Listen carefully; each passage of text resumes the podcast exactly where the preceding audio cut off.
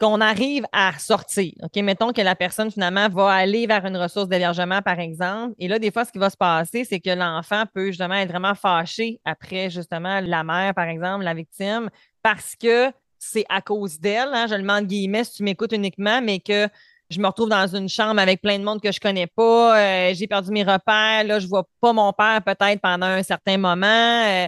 Ça peut être difficile, mais étrangement, de façon générale, ça finit par aller assez bien. On voit dans les maisons d'hébergement, tu sais, les maisons d'hébergement, c'est conçu pour accueillir les familles. C'est confortable pour les enfants. Il y a une, salle de jeu, il y a des amis tout le temps à la maison. Souvent, il y a des cours extraordinaires avec des modules, puis il y a des intervenants de jeunesse qui sont là pour jouer avec lui. Puis sa mère va de mieux en mieux elle se repose, elle est mieux, elle a plus d'énergie, que ça devient plus agréable aussi, tu sais. Bienvenue sur le podcast Corsé, le podcast qui parle de coparentalité. Que tu sois en couple ou séparé, ou que tu aies toute autre forme de coparentalité, sache que je suis là pour t'aider à former une équipe sécurisante avec ton coparent.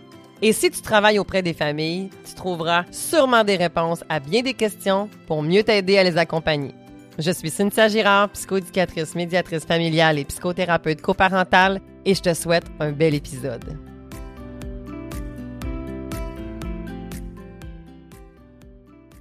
Rebonjour en fait à vous tous. Je suis encore une fois super excitée et je replonge rapidement aujourd'hui parce qu'on est dans la partie 2 de 3 avec Claudine Thibodeau qui est responsable du soutien clinique et de la formation à SOS Violence conjugale. Re-allô Claudine. Bonjour. On a décidé la dernière fois, en fait, de s'arrêter parce qu'on a, on a eu une bonne discussion, mais on ne pouvait pas arrêter ça. Il nous restait des choses à dire et il en resterait encore. On va s'en tenir à le thème d'aujourd'hui. Et la semaine prochaine, il y aura aussi un autre thème encore avec Claudine. Et pourquoi, en fait, je fais trois épisodes?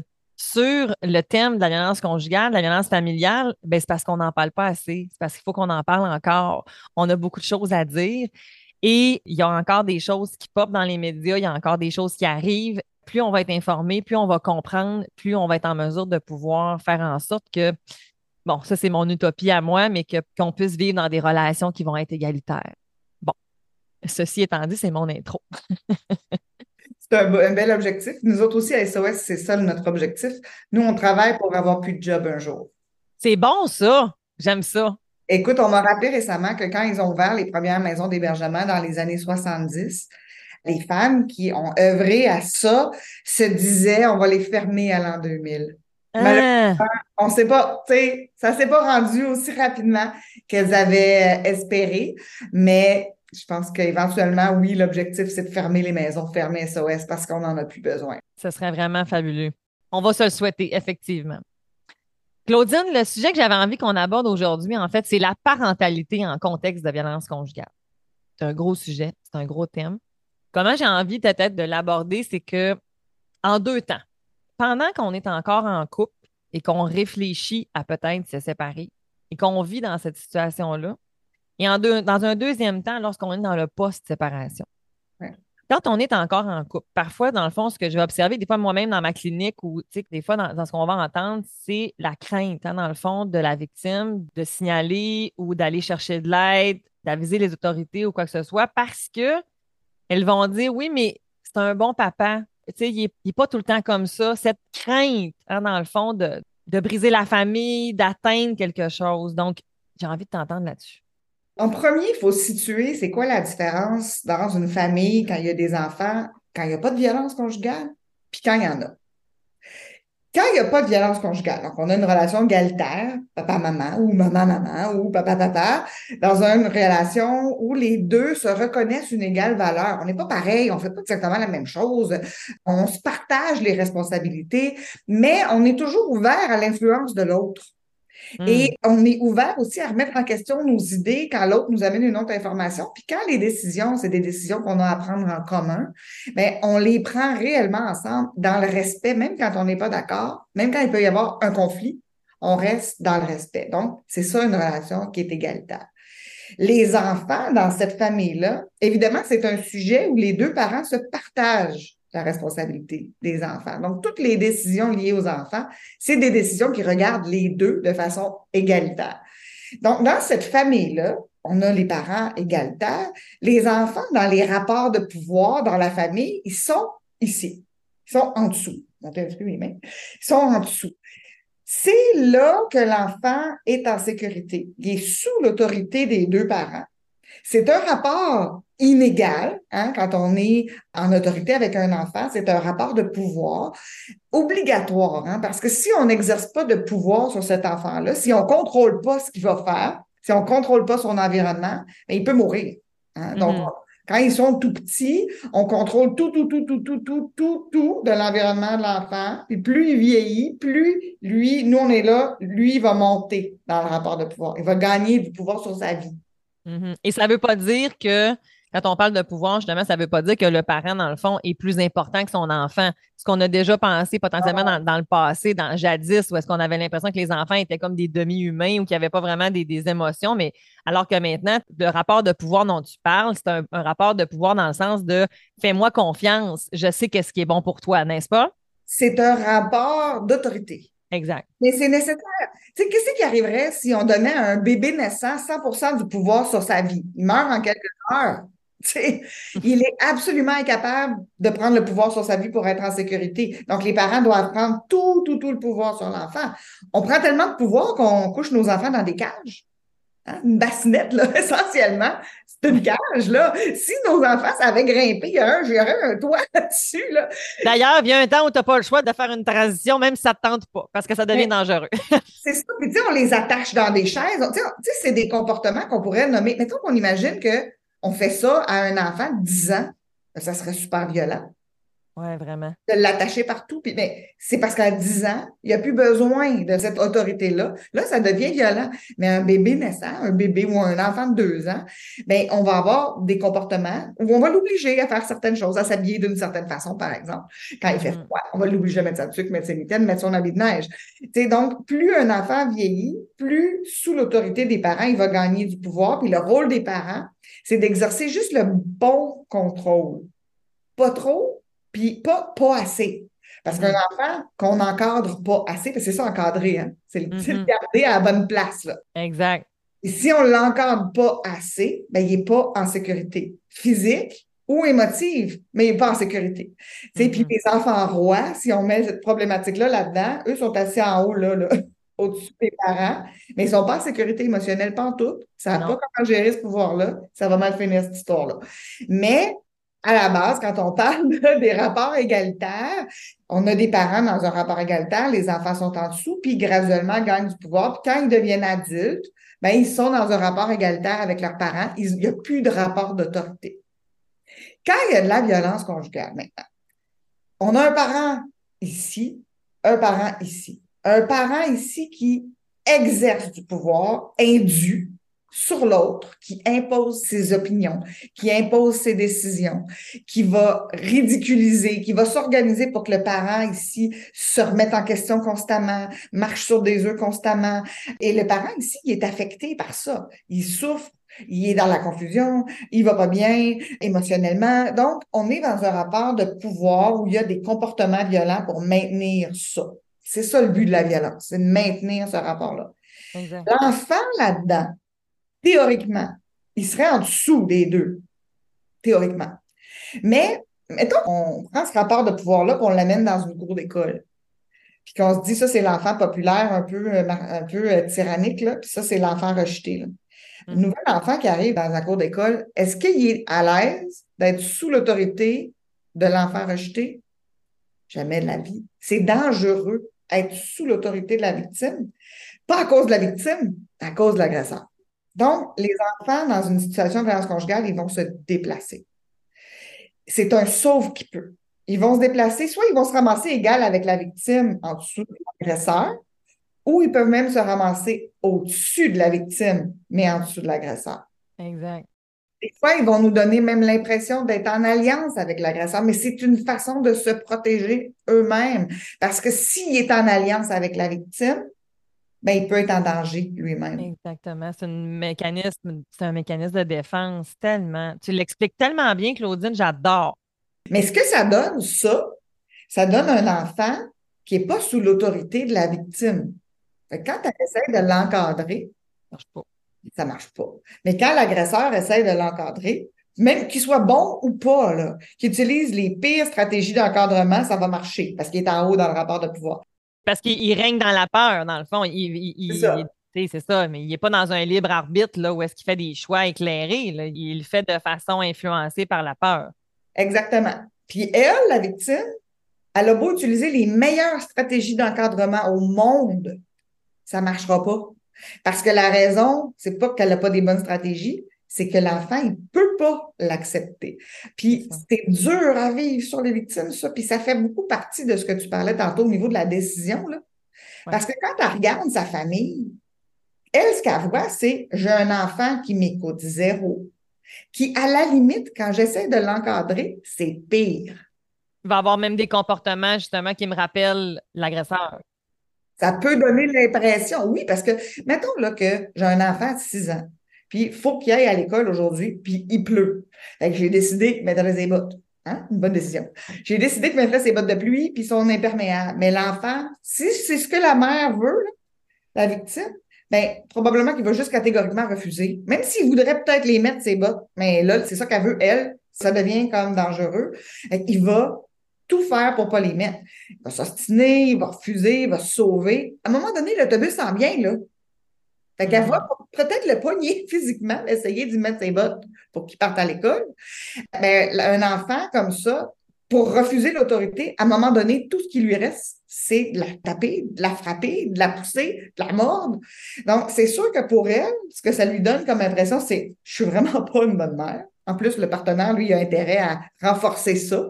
Hein? Lui, pour lui, mm-hmm. si elle ne se sent pas une bonne mère, lui, il gagne. Regarde, regarde, regarde comment tu l'élèves, regarde comment ça se passe, regarde comment tu n'as pas d'autorité sur lui. Je te l'avais dit que tu n'avais pas de bon sens. Mm-hmm. Puis ça crée quelque chose aussi pour l'enfant, parce que l'enfant, il se sent mal d'agir comme ça avant sa mère. Là. Il se sent coupable après, parce que c'est pas un enfant violent, c'est un enfant traumatisé. Et puis cet enfant-là, il est dans un conflit de loyauté énorme. Si je vais vers ça, ça me ferait du bien, mais je peux pas y aller. Puis si je vais vers ça, mais j'aime pas plus ça parce que ça me fait peur. Fait que je suis comme, je suis pris. Fait que je m'adapte, ça devient des caméléons et des. Tout à fait. De la manipulation, mais c'est pas de la vraie manipulation. On n'est pas du tout dans ça. C'est qu'on s'adapte. Mais dans la cour d'école puis ailleurs, ça fait des dynamiques très particulières au niveau des habiletés sociales aussi, parce que dans leur milieu familial, c'est une façon de survivre. Mais à l'extérieur, où est-ce que le danger n'est pas réel, n'est pas là, ça donne des comportements qui sont très particuliers. Et même pas nécessairement. Des fois, c'est juste avec la victime, ces comportements-là. Parce que euh, les, enfants exposés, c'est des enfants essentiellement qui sont traumatisés. Hein. C'est vraiment, il faut les voir comme ça. Au début, on les voyait un peu comme des futurs conjoints violents. Ça, c'est la pire chose. Parce que si on porte un regard sur un enfant de 6 ans comme étant un futur conjoint violent, on est peut-être en train d'en créer parce que hein, l'effet des attentes, c'est fort. C'est un enfant qui est traumatisé, qui réagit par un sauf qui peut à un rapport de pouvoir où il y a un danger réel pour sa mère et pour lui. Il n'est même pas obligé d'avoir de la violence directe envers l'enfant pour que ça fasse ça, mais en plus, souvent, il y en a. Dans la plupart des situations où il y a de la violence, qu'elle soit physique ou psychologique, conjugale, il va aussi y avoir de la violence envers les enfants, physique ou psychologique, ou même sexuelle. En, presque 80% et plus des situations où il y a de l'inceste d'un père envers son enfant, il y a aussi de la violence conjugale. Il faut. Sinon, ça marche pas. Sinon, on va le voir. Mais là, avec la violence conjugale, il s'organise pour séparer, faire en sorte qu'elle voit juste ce qu'il veut qu'elle voit. Donc, c'est la violence conjugale, ça sert à plein de choses, mais c'est quelqu'un qui règne dans sa maison. De façon générale, mon père, là, non, jamais. Exercer de la violence envers l'autre parent, en soi, c'est de la violence psychologique envers ton enfant. Exactement. C'est pour ça que la phrase, on va la dire, là. Ouais, mais c'est pas parce qu'il a été violent avec toi qu'il va l'être avec les enfants. Il l'est. Là, là, on peut-tu dire une bonne fois pour toutes que cette phrase-là n'a pas de bon sens? D'emblée, il l'est. Et c'est vraiment souvent une problématique qui est majeure pour les victimes parce que quand tu es dedans, là, tu vois pas ça, là, les rapports de pouvoir.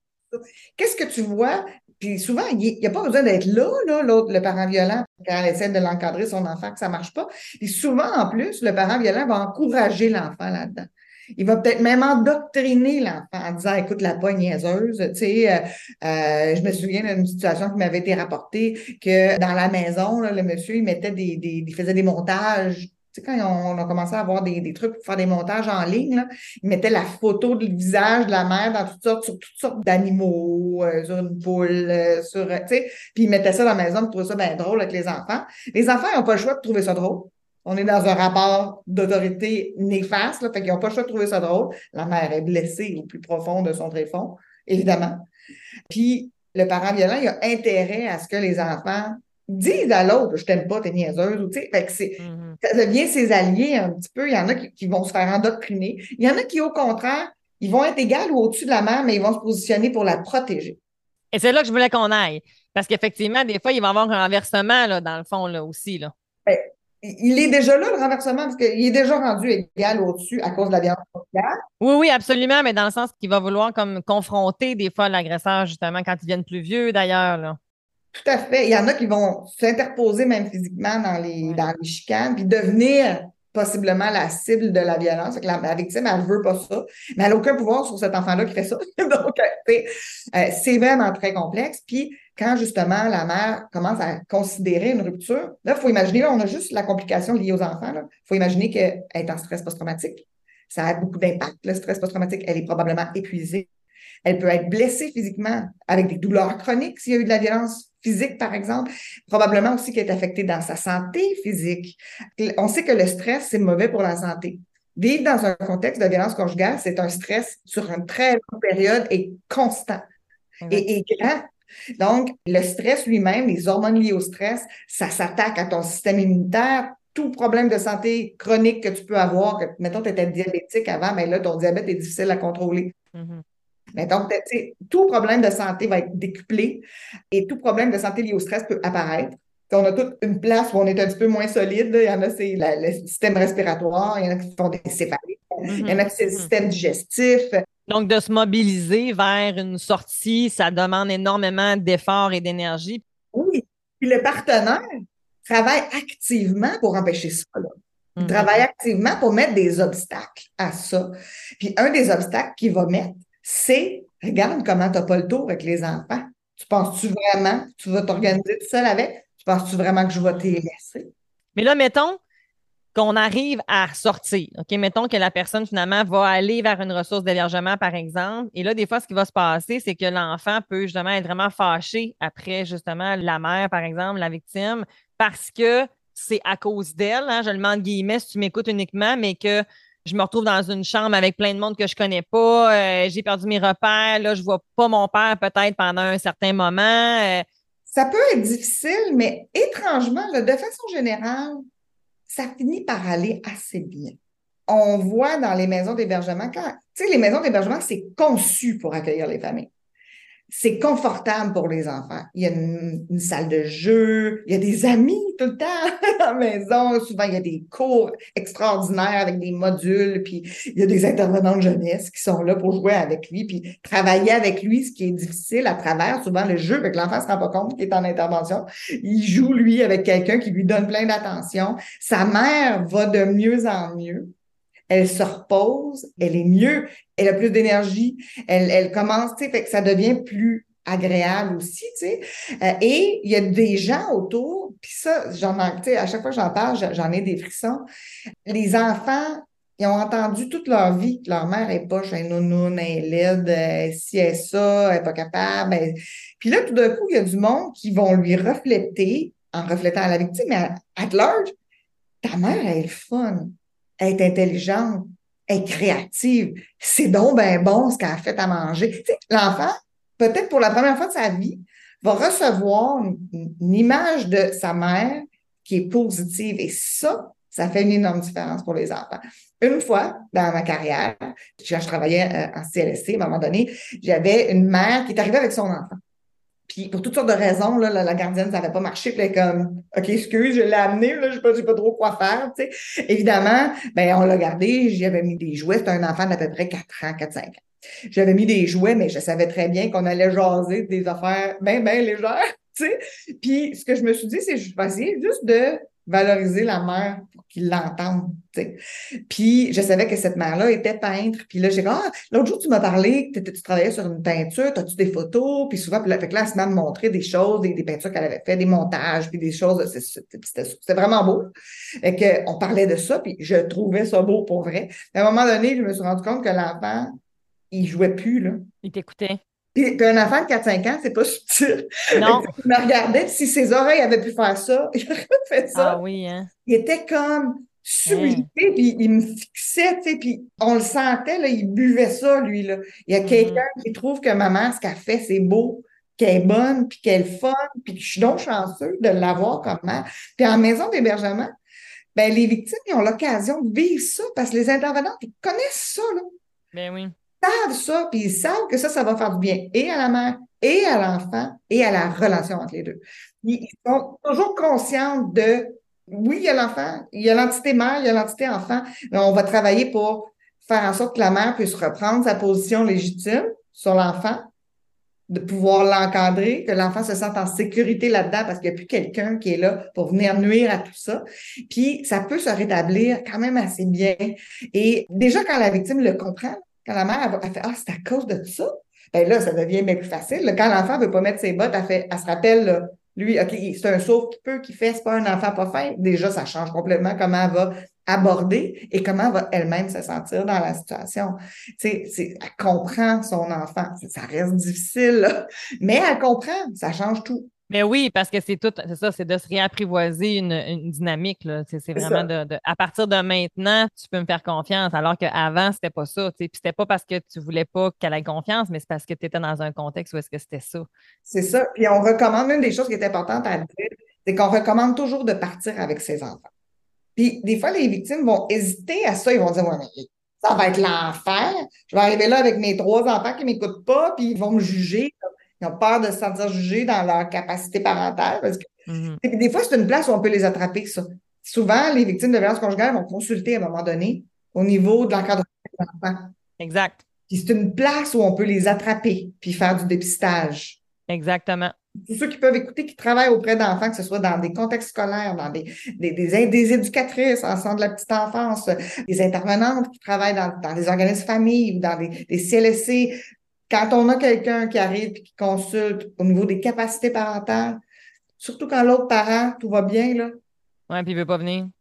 Là, on se pose des questions. Absolument. C'est là que nos antennes peuvent sortir, d'essayer d'explorer. Peut-tu y avoir un rapport de violence conjugale qui explique ça? Souvent, on n'y pense pas. On se concentre sur les capacités parentales. Puis là, on va y enseigner plein de belles affaires, puis ça ne marchera pas. Non, c'est ça. Puis des fois, c'est comme un piège parce que là, quand ça marche pas, est-ce qu'on remet en question la technique? Ben non, c'est une technique éprouvée. L'intervenante, est-ce qu'elle se remet en question, elle? Ben non, d'habitude, ça marche. Qu'est-ce qui reste à remettre en question dans le bureau où il reste la victime? Ben c'est ça. Puis là, ça devient des fois un autre, par exemple, un autre sujet avec la victime. Et là, des fois, ben la victime, là, mettons le parent qui vient là. Puis là, ben, des fois, c'est là où est-ce que ça va être un, ça peut amener un arrêt de service ou ça peut amener justement que si la personne, oui, le voit ou veut le voir ou est prêt à l'entendre, on va être capable de faire un petit pas tranquillement, pas vite, mais des fois, c'est pas. Euh... Si on la remet en question, elle, au lieu de la violence, ça change de rien. C'est ça. Là. Puis, quand il y a de la violence, ça change complètement comment on va intervenir. Et c'est super important d'y penser quand on travaille dans ce mmh. domaine.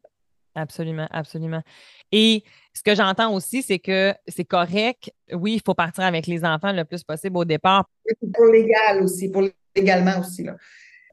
Sais, on part avec les enfants parce que peut-être dans trois mois, quand je vais aller mieux, là, puis que je vais faire OK, c'est vrai, ils sont en danger eux aussi, puis là, je veux les récupérer, ça devient difficile. Là.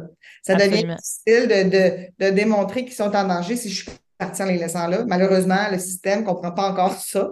Donc, on recommande toujours de partir avec les enfants. À moins, tu sais, ça peut arriver des fois avec certains ados qui vont dire, moi, je refuse. Puis, tu sais, si, tu m'appelles, je vais dire à papa où est-ce que c'est.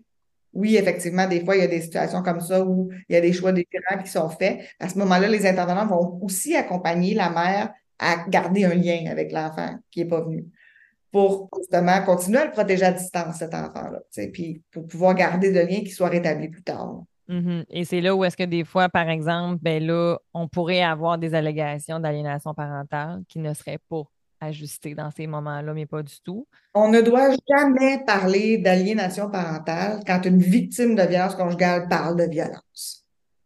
Tu sais, quand elle parle de ses craintes par rapport à qu'est-ce que son ex-partenaire ou son partenaire peut faire à ses enfants, quand elle raconte des situations où les enfants ont été témoins de choses, qu'elle trouve ça terrible, puis qu'elle trouve ça donc bien horrible de penser que cette personne-là qui a fait ça pour avoir la garde partagée, et elle craint. Parce que souvent, les victimes vont rester dans la relation, entre autres aussi, parce qu'elles le savent que la garde partagée est une possibilité, une grosse possibilité.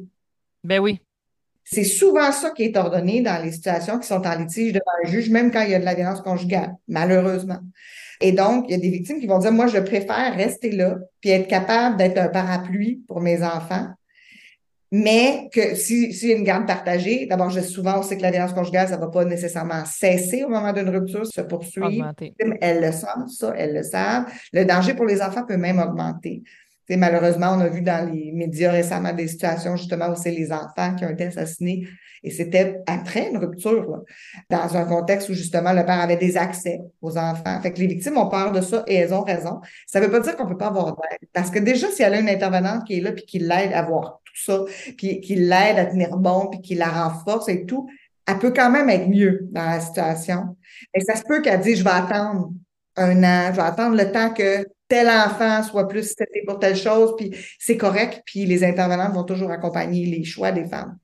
Absolument, parce qu'en même temps, c'est ça l'affaire, c'est que c'est, des fois, c'est un petit peu trop facile de dire que, mettons, comme mettons que la maman ne serait pas protégeante parce qu'elle reste là. C'est parce qu'elle sait, dans ce contexte-là, c'est qu'on le sait dans le fond. Sauf que si je m'en vais, les risques aussi, des fois, ils sont beaucoup plus grands sur d'autres facteurs. Si pendant que je suis là, je peux intervenir, je peux faire quelque chose, tandis que si je suis plus là, bien là, qu'est-ce qui va arriver? Puis avant que ce soit cru, vu, entendu, ben qu'est-ce qui va se passer? Ben là, des fois, on en a vu aux médias justement que finalement, ben c'est ça, il, aurait fallu que, soit, que ce soit fait autrement. Par contre, on peut comprendre que pour un intervenant ou pour certaines personnes, tu sais, je veux dire, quand une personne arrive, puis tu sais, on va en parler justement la semaine prochaine, mais que quand tu as deux personnes, deux parents qui arrivent devant toi, c'est pas écrit dans ta face là, que tu es un agresseur puis que tu es une victime. Fait que le dépistage, l'évaluation doit être fait de façon rigoureuse, systématique pour qu'on puisse justement arriver à mieux comprendre. Il y a des situations, tu sais, si on n'a pas de violence physique, on a de la violence psychologique, on a de la violence verbale, c'est très pernicieux. Tu vas pas voir ça en quelques rencontres. Tu vas voir, tu sais, ça, ça va prendre un bout, là, tu sais. La victime elle-même peut ne pas avoir mis ces mots-là sur sa situation. Absolument.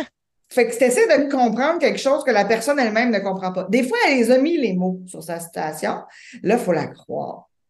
Ça, là, on ne peut pas le dire assez. Quand quelqu'un met les mots violents sur sa situation, probablement que c'est bien pire que ce qu'elle vous dit. Dans l'iceberg, oui, tout à fait. Probablement que ce qu'elle vous dit, là, elle essaie d'être juste, elle essaie de, tu sais, pas exagérer. Souvent, c'est bien pire que ce que la personne mm. elle-même va dire de sa situation. Puis il faut toujours prendre ça en compte et, jamais avoir l'hypothèse, ah, es-tu en train d'essayer de descendre l'autre pour gagner quelque chose? Faut pas aller là parce que là, on peut facilement avoir cette impression-là, d'autant plus que l'agresseur, lui, c'est ça qu'il dit. C'est pas vrai. Elle veut juste me descendre, puis en fond, c'est moi qui est la victime. Mais si on prend, par exemple, des situations de conflit de séparation, où est-ce que ça, des fois, l'affaire, c'est que là, on va avoir comme, tu sais, des fois, on va se bombarder mutuellement d'allégations, de, ci, de ça.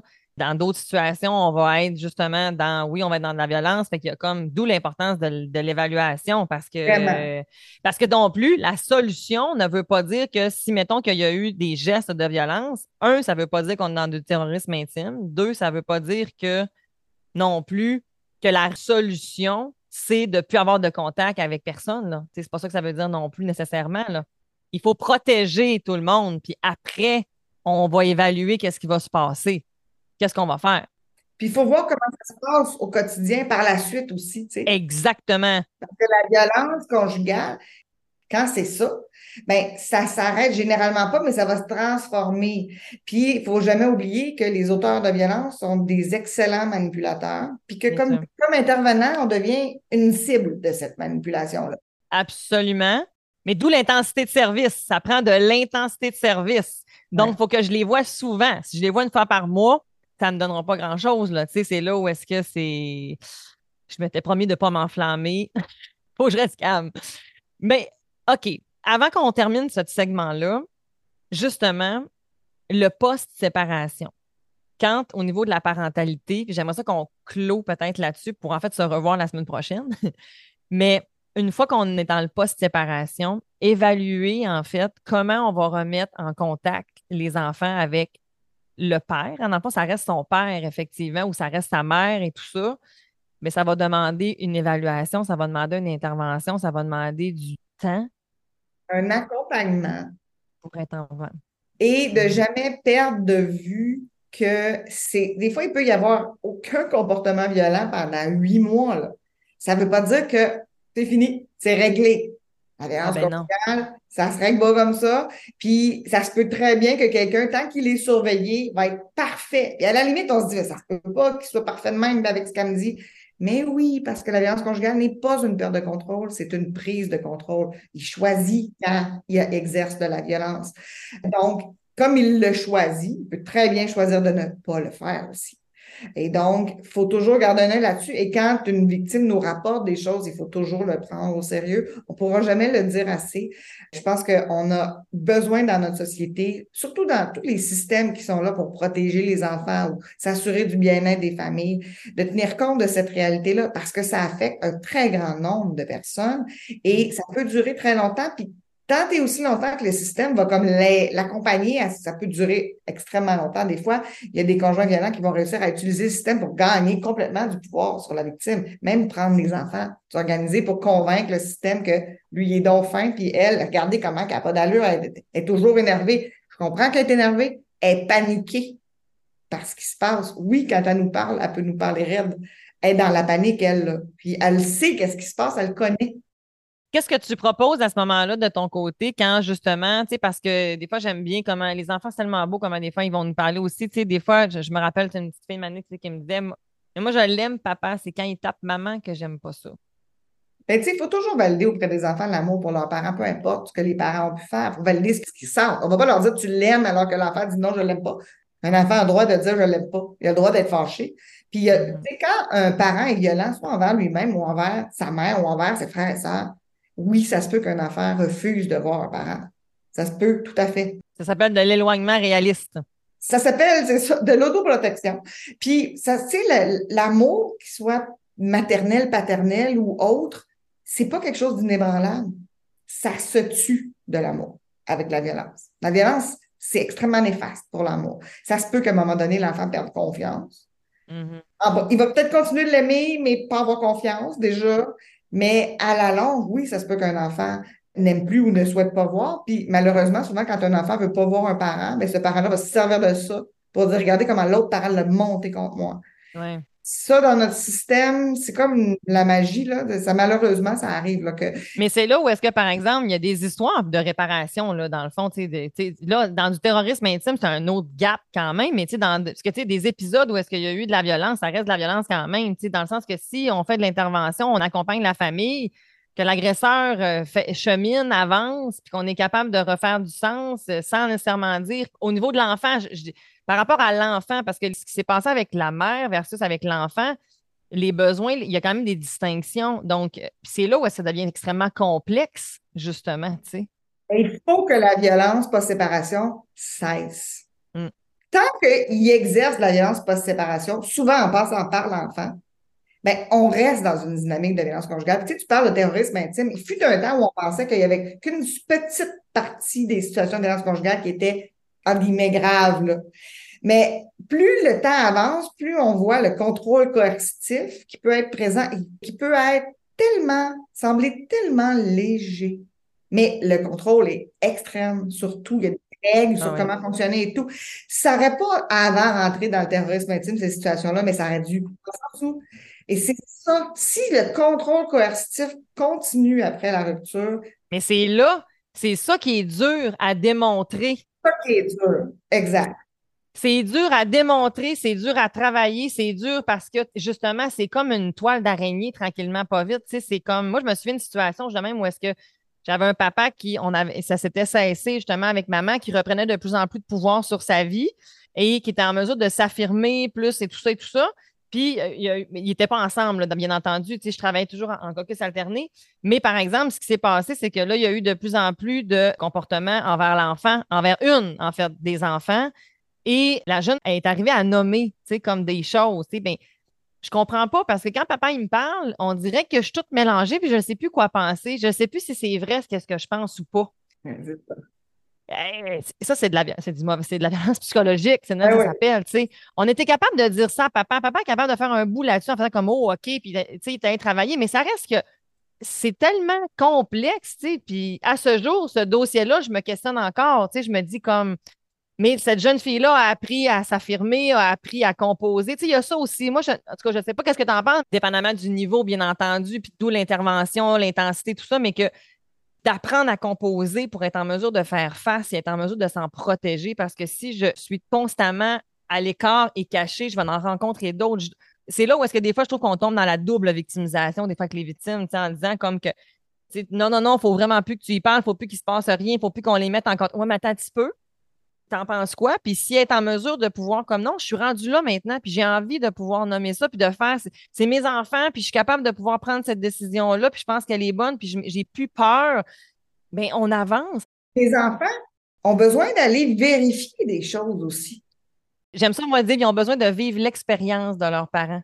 Puis de se faire leur propre idée, puis on peut les accompagner là-dedans. Bien sûr, exact on a un énorme bout de chemin à faire socialement avant. parce que là, c'est dur parce qu'on commence, on a de la misère à l'identifier encore, le contrôle coercitif, c'est quoi? Socialement, puis à reconnaître que ça en est de la violence. Ça, fait tu sais, c'est pas étonnant qu'une personne qui en utilise de la violence, ils ne remettent pas en question, parce que socialement, on l'a pas. Ça se peut qu'ils remettent plus facilement en question la violence physique, parce que socialement, ben oui c'est mieux positionné là-dessus. Mais là, entre autres parce que c'est criminel, tu sais. Mais là, il y a des, puis on, l'espère beaucoup, nous, à SOS, qu'un jour, il y a des démarches qui sont faites en ce moment pour criminaliser le contrôle coercitif. Mm-hmm. Et ça, ça va nous aider. Ça va nous aider parce que ça va donner un cadre normatif, là. Puis ça va nous permettre de, un peu comme l'alcool au volant, de faire des campagnes de sensibilisation où, au-delà de dire c'est pas correct, on va pouvoir dire c'est criminel, c'est plus fort, tu comme mm-hmm. puis ça va donner des pistes puis des prises aussi plus importantes au niveau juridique, puis au niveau de la Cour supérieure, au niveau de la séparation aussi là. Exact. Ben, avec la réforme sur la loi du divorce, on a quand même un pas par en avant de fait, là. Dans le fond, au niveau, justement, on a, mais c'est écrit dans le code maintenant, contrôle coercitif, là, fait que, on, avance, là, mais c'est ça. Pas par pas, mais c'est très complexe et pour les victimes et pour les enfants. Mm-hmm. Ça se poursuit. Ça se poursuit pas tout le temps ça peut se calmer, ça peut bien se passer après la rupture, même quand il y a eu le conjugal avant. Des fois, ça prend un certain temps, mais ce qui est important, c'est de toujours garder un œil sur la boussole interne de la victime, parce que si elle dit il y a quelque chose, je suis pas bien, il faut l'écouter ça. Puis il faut rester là. Ne faut pas dire Ouais, mais là, il n'y a rien eu depuis deux ans. Non, c'est pas bien. Il y a quelque chose. Si on l'invalide, ben, c'est là qu'on peut tomber dans le risque faut voir ces choses-là. Puis aussi, tu sais, comme on, a des on a eu des douloureux rappels avec les deux petits garçons qui ont été assassinés la, semaine dernière. Bien, au moment où on enregistre, on est en septembre, dans le fond. Fait Il y a quelques semaines, on a eu les petits garçons qui ont été assassinés. Qui ont été assassinés par leur père. Puis au départ, tout ce qu'on entendait parler, c'était la détresse du père, la détresse du père. Quand on a quelque chose comme. Tu sais, la personne a tué ses enfants, elle venait de mettre des micros chez son ex-partenaire, puis tout ce qu'on parle, c'est la détresse du père. Là je pense qu'on a besoin socialement de réfléchir à nos flûtes, là, parce que c'est le seul crime hein, où est-ce qu'on fait ça. Quelqu'un qui va violer quelqu'un d'autre, quelqu'un qui va voler quelqu'un d'autre, quelqu'un, on ne se questionne pas sur le problème de souffrance de l'auteur de la violence. C'est vrai qu'on en parle moins. Mais en violence conjugale, on est encore pris dans, un terreau de sexisme qui nous pousse à, à essayer de comprendre l'agresseur. Puis, tu sais, c'est très important de remettre la responsabilité de la violence aux agresseurs. Puis si ça veut dire que parce que tu as fait certains comportements, comme ça dans cette famille-là, par exemple, post-séparation, tu as mis des caméras chez ton ex, ben oui, temporairement, je pense que la protection de la victime et de ses enfants, parce que ça vient ensemble, la victime et ses enfants, doit à ce moment-là primer sur les droits de l'agresseur de voir ses enfants, peut-être temporairement. Puis peut-être que si on, était plus solide pour faire ça, ben peut-être que ça aiderait justement à remettre réellement en question la violence par les auteurs de violence et par la société en général. Et tout le dépistage et d'où l'évaluation, puis tout comment ça va se passer dans ce contexte-là. En plus, il y avait justement, on n'a pas tout le contexte, on n'avait pas tout le cas, mais il avait été arrêté il n'y a pas longtemps avec, tu sais, comme le suivi qui a été fait, qu'est-ce qu'on a mis en branle, qu'est-ce que c'est. Moi, il manque des données, je ne peux pas aller plus loin par rapport à ça, mais tu sais, ça reste que. C'est ça. Effectivement, on a, on a du travail à faire. Claudine, je te remercie pour ce segment-là. Merci. Et on se retrouve en fait la semaine prochaine pour la suite dans le post-séparation. Merci à toi. Merci. Et bien voilà, c'est ainsi que se termine l'épisode d'aujourd'hui. J'espère que tu y as trouvé de la valeur. Si tu as envie d'aller plus loin par rapport à ça, sache que en fait, j'ai des formations en ligne maintenant qui sont disponibles sur mon site web. Tu pourras les retrouver dans le descriptif de l'épisode. Mais au niveau justement de la coparentalité, au niveau de la réussite, en fait, de sa séparation conjugale, je dirais plutôt dire, en fait, d'apprendre à composer et à redéfinir justement notre famille. Les enjeux qui entourent la recomposition familiale et en fait, tous les aspects, en fait, je dirais, techniques et financiers associés au sein de séparation conjugale. C'est important d'être informé. Fait que s'il y a un de ces sujets-là qui t'interpelle, dont celui, par exemple, d'aujourd'hui, ben, tu peux aller voir et aller plus loin. Je te souhaite une belle semaine et on se voit la semaine prochaine. À bientôt!